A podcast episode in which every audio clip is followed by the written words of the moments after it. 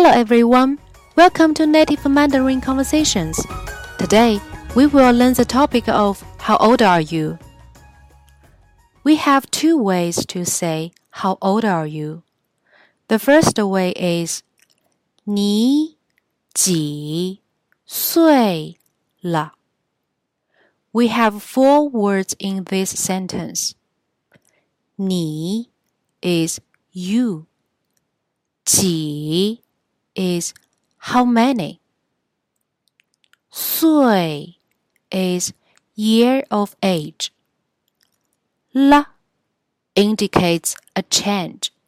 Here, it indicates the age of the person being asked is still growing.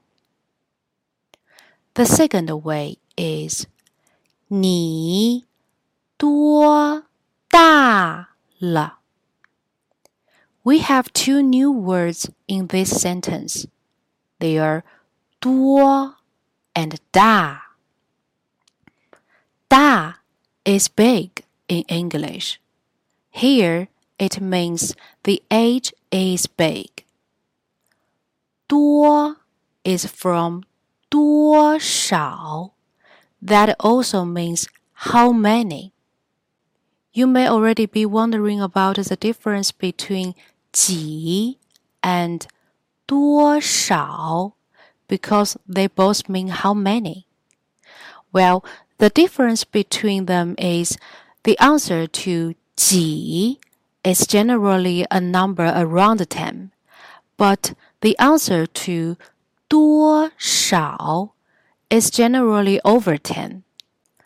That's why we use 你几岁了 to ask the age of a child, but use 你多大了 to a teenager or an adult. Let's see how to reply how old are you? The structure is subject plus number plus 岁 plus 了. So if you are 4 years old, you say 我四岁了。If you are forty years old, you say 我四十岁了。The conversation usually goes like this. 你几岁了？我八岁了。 你多大了？我三十六岁了。Thanks for listening. You can access the notes for the lesson, which will provide you the whole conversation in Pinyin and Chinese characters.